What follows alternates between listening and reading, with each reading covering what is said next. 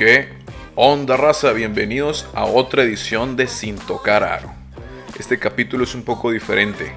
Tenemos en la línea al ingeniero Omar Villanueva, el actual gerente general de la Cibacopa, el circuito de baloncesto de la costa del Pacífico. ¿Qué tal Omar? ¿Cómo estás? ¿Qué tal? Buenos días, Alberto. Muchas gracias por, por tenerme aquí en tu podcast.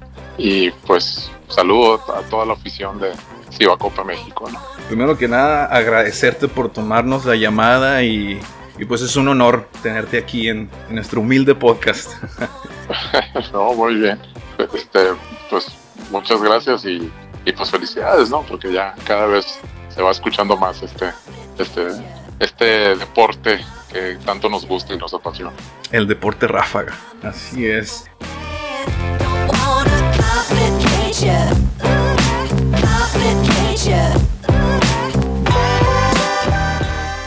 Me interesa eh, platicar contigo porque he visto que la Cibacopa ha estado creciendo en los últimos años, cada vez agarra eh, más auge.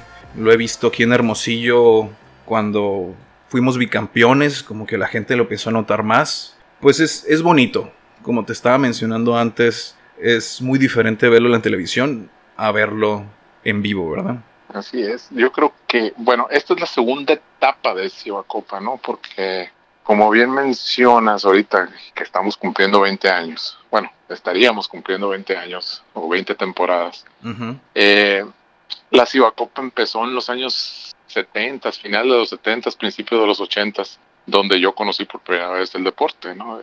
Que, que ahí me apasionó y pues eso me hizo jugarlo a nivel estudiantil Tú eres de aquí, de Hermosillo, man. Yo soy de aquí, de Hermosillo.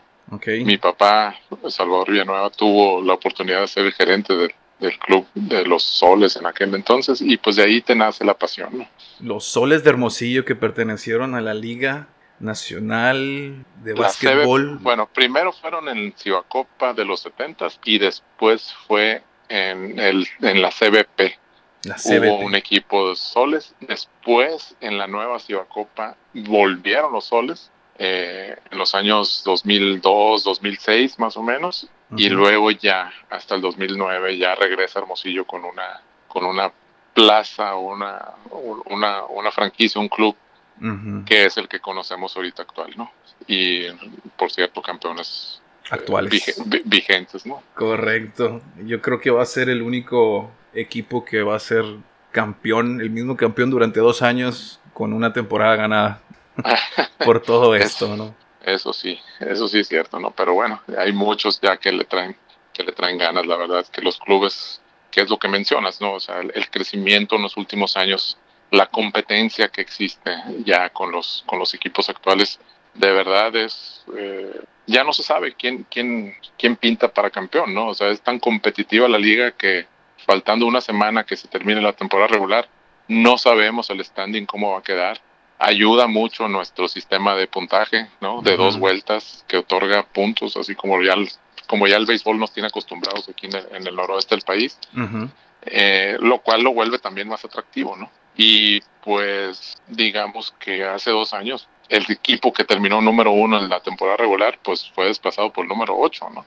Inmediatamente en el primer playoff. Entonces también te habla de que aunque pases en el primero, no significa que tu primera serie de playoff es, es fácil, ¿no? Entonces, eh, ahora este último año 2019, las semifinales y la final, y creo que dos de los playoffs se fueron a siete juegos. Así es. Entonces, eh, pues no, no está nada regalado aquí en esta liga, ¿no? No existe uno súper bueno y todo, ¿no? Y eso también lo hace, o la fortaleza que tiene, es que los dueños de, los equipos de Ciudad los presidentes, que son empresarios todos, buscan que el reglamento sea parejo para todos. Entonces, en ese sentido, no otorgar ventajas deportivas e incluso a veces hasta ni comerciales, ¿no? O sea, que queremos que la liga crezca y que vaya creciendo este, sólidamente. Ahorita que mencionas eso, Mar, eh, ¿nos puedes platicar un poquito cuántos equipos son? Somos nueve equipos. Ok. ¿Y en cuántos estados están? o sea, porque es de la costa del Pacífico. Ajá. Eh, y están, tengo entendido, en Baja California, Baja California Sur, Sonora, Jalisco, Sinaloa, y algún otro? son cinco, ¿no? Cinco, cinco entidades, ¿no? Baja California Sur, Baja California Norte, Sonora, Sinaloa y Jalisco. Y Jalisco, ok. Ajá, hace dos, tres años estuvimos en, visitamos Durango, pero pues la verdad fue un, un, esfuerzo que se hizo, la verdad la afición sí respondió, pero pues también está, compartimos con otra liga ahí, entonces pues ya esto, mm, digamos que no quisiéramos regresar porque de verdad eh, la afición en Durango abarrota los gimnasios.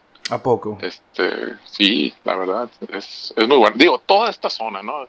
Digo, uno ve el béisbol de la Liga Mexicana del Pacífico y, y, la verdad es que sabe que, que, aquí la gente en el noroeste pues eh, se casa mucho con sus equipos, el sentido de pertenencia es muy alto.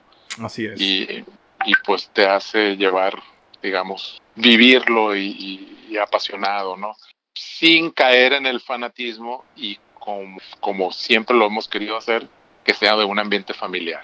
Sí, así es. Me tocó ver en la final que tenían eh, muy bien organizado la, la porra, bueno, la porra de, de fanáticos. Y todos con amarillo, muy bien organizados, eh, con sus matracas, tambores. No, no, no, un ambientazo diferente que no se alcance a vivir en el béisbol porque pues el béisbol es abierto, este, más, más, más distancias, pero aquí como está envuelto es eh, retumba todo lo que pasa.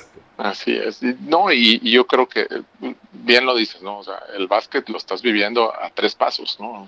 y realmente no existe ninguna barrera física que te impida meterte a la cancha, ¿no? Obviamente. Sí, pues, sí. Hay seguridad y todo eso, pero la verdad es que la gente lo, lo entiende, ¿no? Es, es, es una experiencia muy diferente, vives, eh, y no solamente aquí en Hermosillo, o sea, en, las nueve plazas, vives el básquetbol de una manera donde en el medio tiempo, pues si te levantaste a lo mejor y te perdiste algo que, que después al día siguiente todo el mundo lo va a estar comentando, ¿no? Como la activación del medio tiempo, como las bailarinas, este, las mascotas, el show, ¿no? Este, incluso hay, hay clubes que meten hasta imitadores, ¿no? O sea, el imitador, el imitador de Freddie Mercury en Guadalajara, eso fue muy mencionado.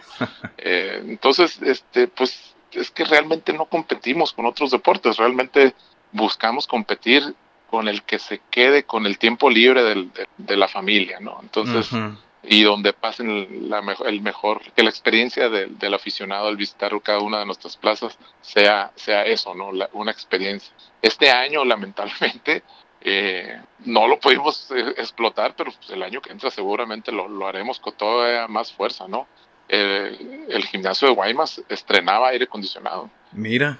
Entonces, este, algo de que se quejaba mucha gente, ¿no? Que porque si empezamos en marzo, abril, pues terminamos en junio, julio y el calor ya es insoportable, ¿no? Eso es algo que te quería este, preguntar, las fechas del torneo, ¿cuáles son? Mira, vamos muy, muy de la mano con cómo caiga la Semana Santa, ¿no? Si se adelanta la Semana Santa, pues empezamos en marzo, si se retrasa, pues empezamos en abril. Y mucho es de respeto con otras ligas, ¿no? Porque pues los jugadores son finitos, o sea, eh, de una liga pasan a otra, este, y pues hay que respetar también los calendarios y, y poder tener el mejor, la mejor oferta deportiva para nuestra afición. Entonces, pues también el respeto entre las ligas, pues eso también nos da una garantía de tener, de tener este mejor espectáculo. Fíjate, esa es otra pregunta que te tengo. Eh, ¿Cómo sacan el talento? ¿De dónde sacan el talento, mejor dicho? Tengo entendido que tienen un draft, pero el talento foráneo, ¿de dónde sale? Mira, eh, digo, después de 20 años, yo creo que ya cada, cada club en, el, en cuanto a los foráneos, pues tiene tiene sus agentes y tiene sus visorías en diferentes partes del mundo. Hay clubes como, como Hermosillo, Mochis, que realmente debutan jugadores extranjeros y, se, y se dedican a, debutar jugadores extranjeros. Hay otros que se casan más con el de experiencia.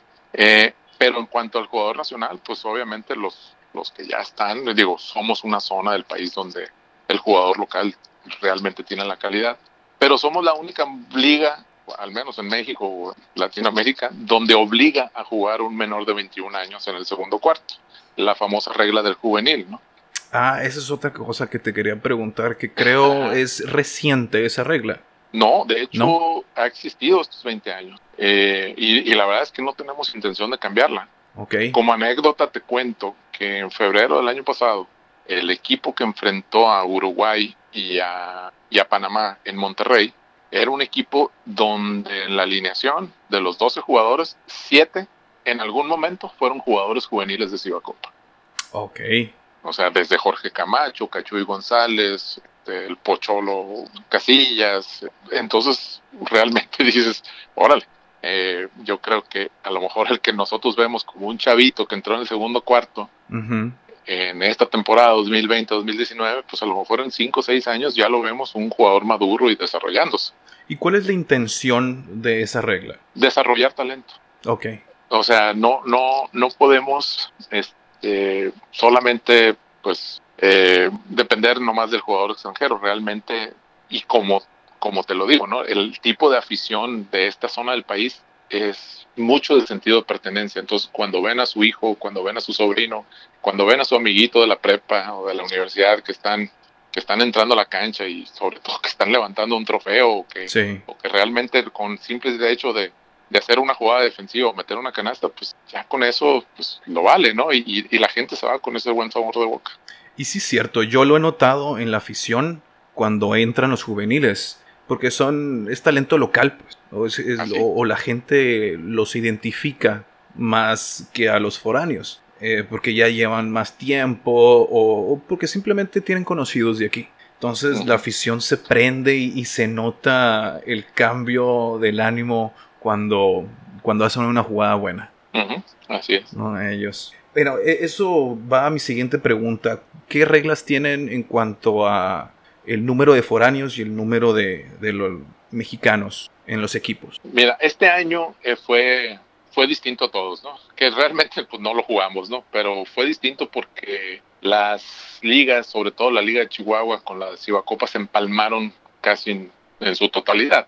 Entonces, más allá, como te digo, somos aquí es gente empresaria, ¿no? Y no va a, castigar el talento o, el espectáculo por, por, falta de jugadores. Entonces, lo que hicimos fue, pues, incrementar con dos refuerzos extranjeros más. Okay. Eh, entonces, pues, si eran, si eran antes eran tres, pues ahora fueron más, ¿no? Entonces, y, aparte el jugador méxico-americano que a veces eh, pues también es difícil de, encontrar porque también es considerado en otras ligas como un jugador local, pues, pues tiene también más ofertas de trabajo. Entonces lo que hicimos fue pues agarrar parejo y, sumar más extranjeros, ¿no?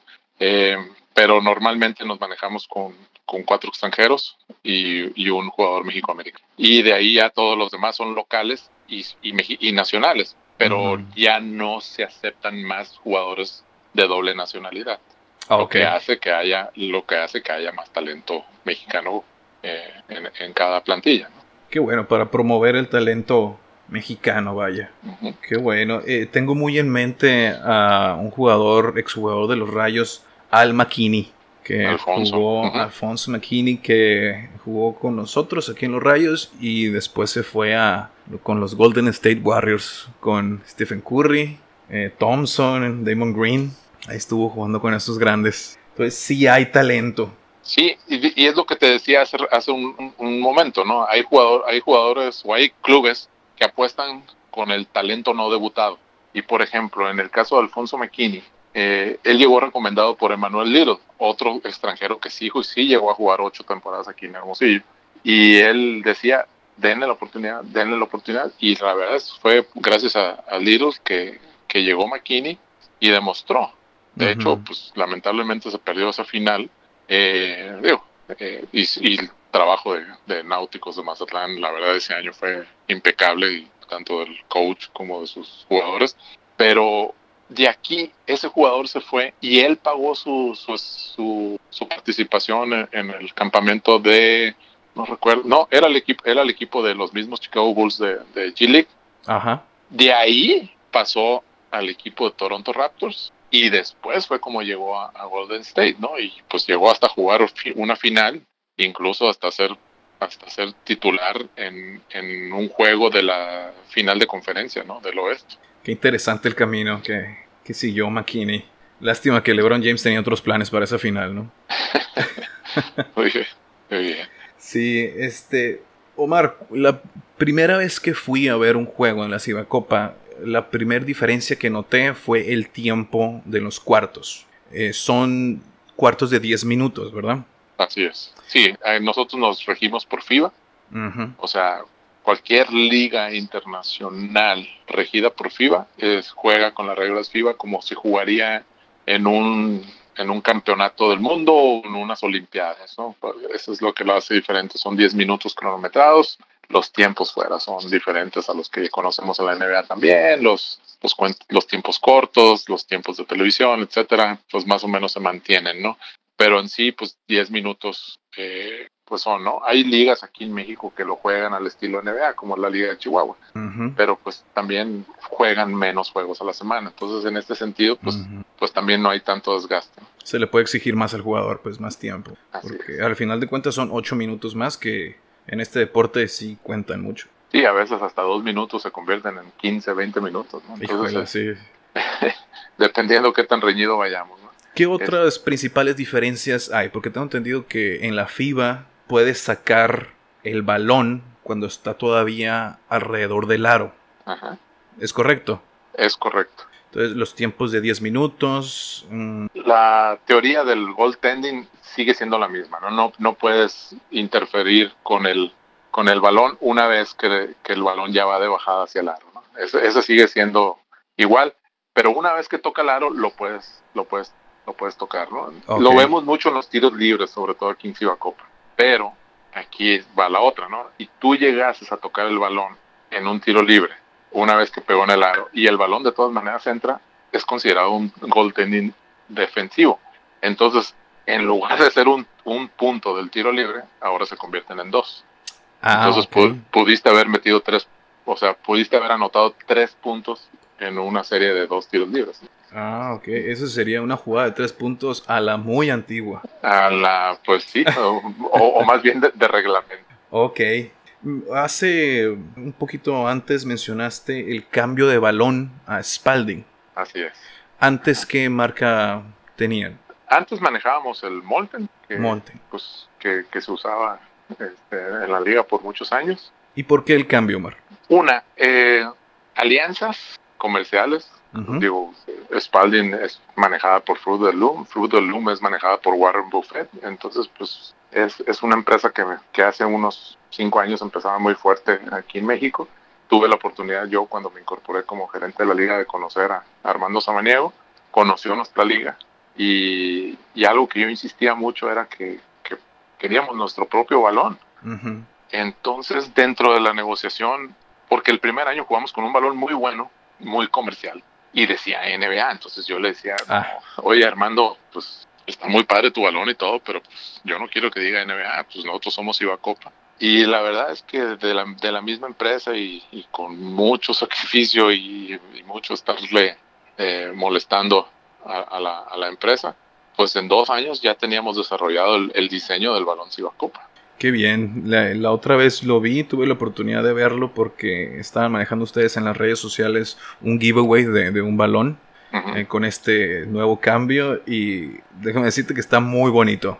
Se ve muy, muy bien el logo, muy bien impreso. No, no me ha tocado tocarlo, no me ha tocado jugar con él todavía, pero espero que pronto. Sí, y, y la otra pues que es un balón TF1000 y con esto que te digo, no, no, no, no es ya dentro del básquetbol, el balón TF1000 es con los que se juega la Euroliga, es con el que se está jugando la, la final ahorita de la CBA, que, de hecho la estoy viendo, ¿no? Eh, aquí la estoy viendo de reojo que está jugando el, Barcelona con el, con el, ¿cómo se llama? Con el Basconia, ¿no? Eh, es el mismo balón, es el mismo balón en Australia, es el mismo balón en Chile, es el mismo balón en muchas partes del mundo. Entonces, este, es un balón totalmente profesional con cierta tecnología para que la parte del sudor del cuerpo no, no ingrese el balón, no agarre más peso, lo seque de manera... Entonces tiene su tecnología, ¿no? Entonces, pues tenemos un balón mundialmente conocido y en su momento, hace dos años, este, fuimos la primera liga de Latinoamérica de tener su balón personalizado. Ahorita que mencionas eh, la Euroliga, se me vino a la mente Gustavo Ayón, que hace poco estuvo por estos rumbos en Hermosillo creo que estaba promoviendo su campamento, ¿puede ser? Sí, eh, sí, hubo un campamento el año pasado. Con, Gustavo Ayón tenemos mm, una relación más que de jugador liga, ¿no? Porque él, él también debutó con el equipo Vaqueros de Agua yo creo que fue por ahí del 2007, 2008. Eh, de hecho, pues hay, hay unos highlights muy que se repiten y repiten cada vez más porque rompió un tablero ahí, haciendo una, una clavada en un rompimiento, rompió un tablero, ¿no? Y la verdad es que este año, este 2020, con su empresa de textil de uniformes Titán, nosotros ya teníamos un convenio, ¿no? Entonces toda la liga estaba vestida por, por Titán. Eh, una calidad muy buena, este, la verdad es que hicieron un gran trabajo en diseños, uniformes muy bonitos y, y pues no nos dejaron terminar esta, esta, este COVID, esta pandemia nos, nos orilló a, a, detenerlo y, y, esperarnos hasta el 2021. Ya vi que um, pues la, la temporada se suspendió, como ya sabemos, va a ser hasta el siguiente año. Qué lástima, porque pues, pues es algo que se tenía que hacer, lo entiendo, ¿no? Pero pues qué lástima para nosotros los fanáticos del deporte. Oye, Omar, eh, nomás para salir de la duda, ¿cuántos juegos por temporada son, por equipo? 34 juegos por temporada y pues ahí ya empiezan las series a 4 o 7 con, con, un playoff de 8 eh, donde nos acomodamos del 1 al 8 este, 1 contra 8, 2 contra 7, etcétera. Entonces 34 juegos de la temporada regular más los playoffs que ya es el mejor de 7. Así es. El año pasado por aquí lo tengo a la mano, jugamos 197 juegos. 197, ok. Y em, para el futuro, planes de expansión, ¿qué, ¿cuál es el futuro de la Cibacopa? Yo creo que el, crecimiento, primero que nada, regresar el 2021 con, con mucha fuerza, ¿no? Este, ahorita creo que la prioridad es cuidar, cuidar al aficionado, cuidar a todos los que formamos parte de esta comunidad. Y en segundo, pues el crecimiento, pues eso lo, lo, lo irá indicando. Obviamente sí hay plazas que, que tienen la intención de, de, sumarse, algunas plazas que tienen la, la, intención de regresar.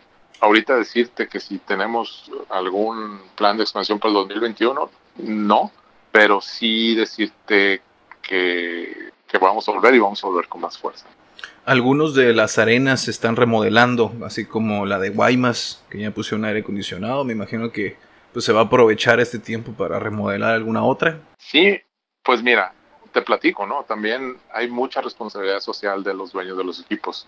Este año estrenábamos un gimnasio para 2.500 plazas en Tijuana, la Arena Sonkis. Este gimnasio pues tuvo la primera serie de tres juegos con, con Mantarrayos de La Paz. Y en no más de un mes después de jugarse esta serie, eh, ya estaba convertido en un hospital, eh, un hospital alterno para la ciudad de Tijuana.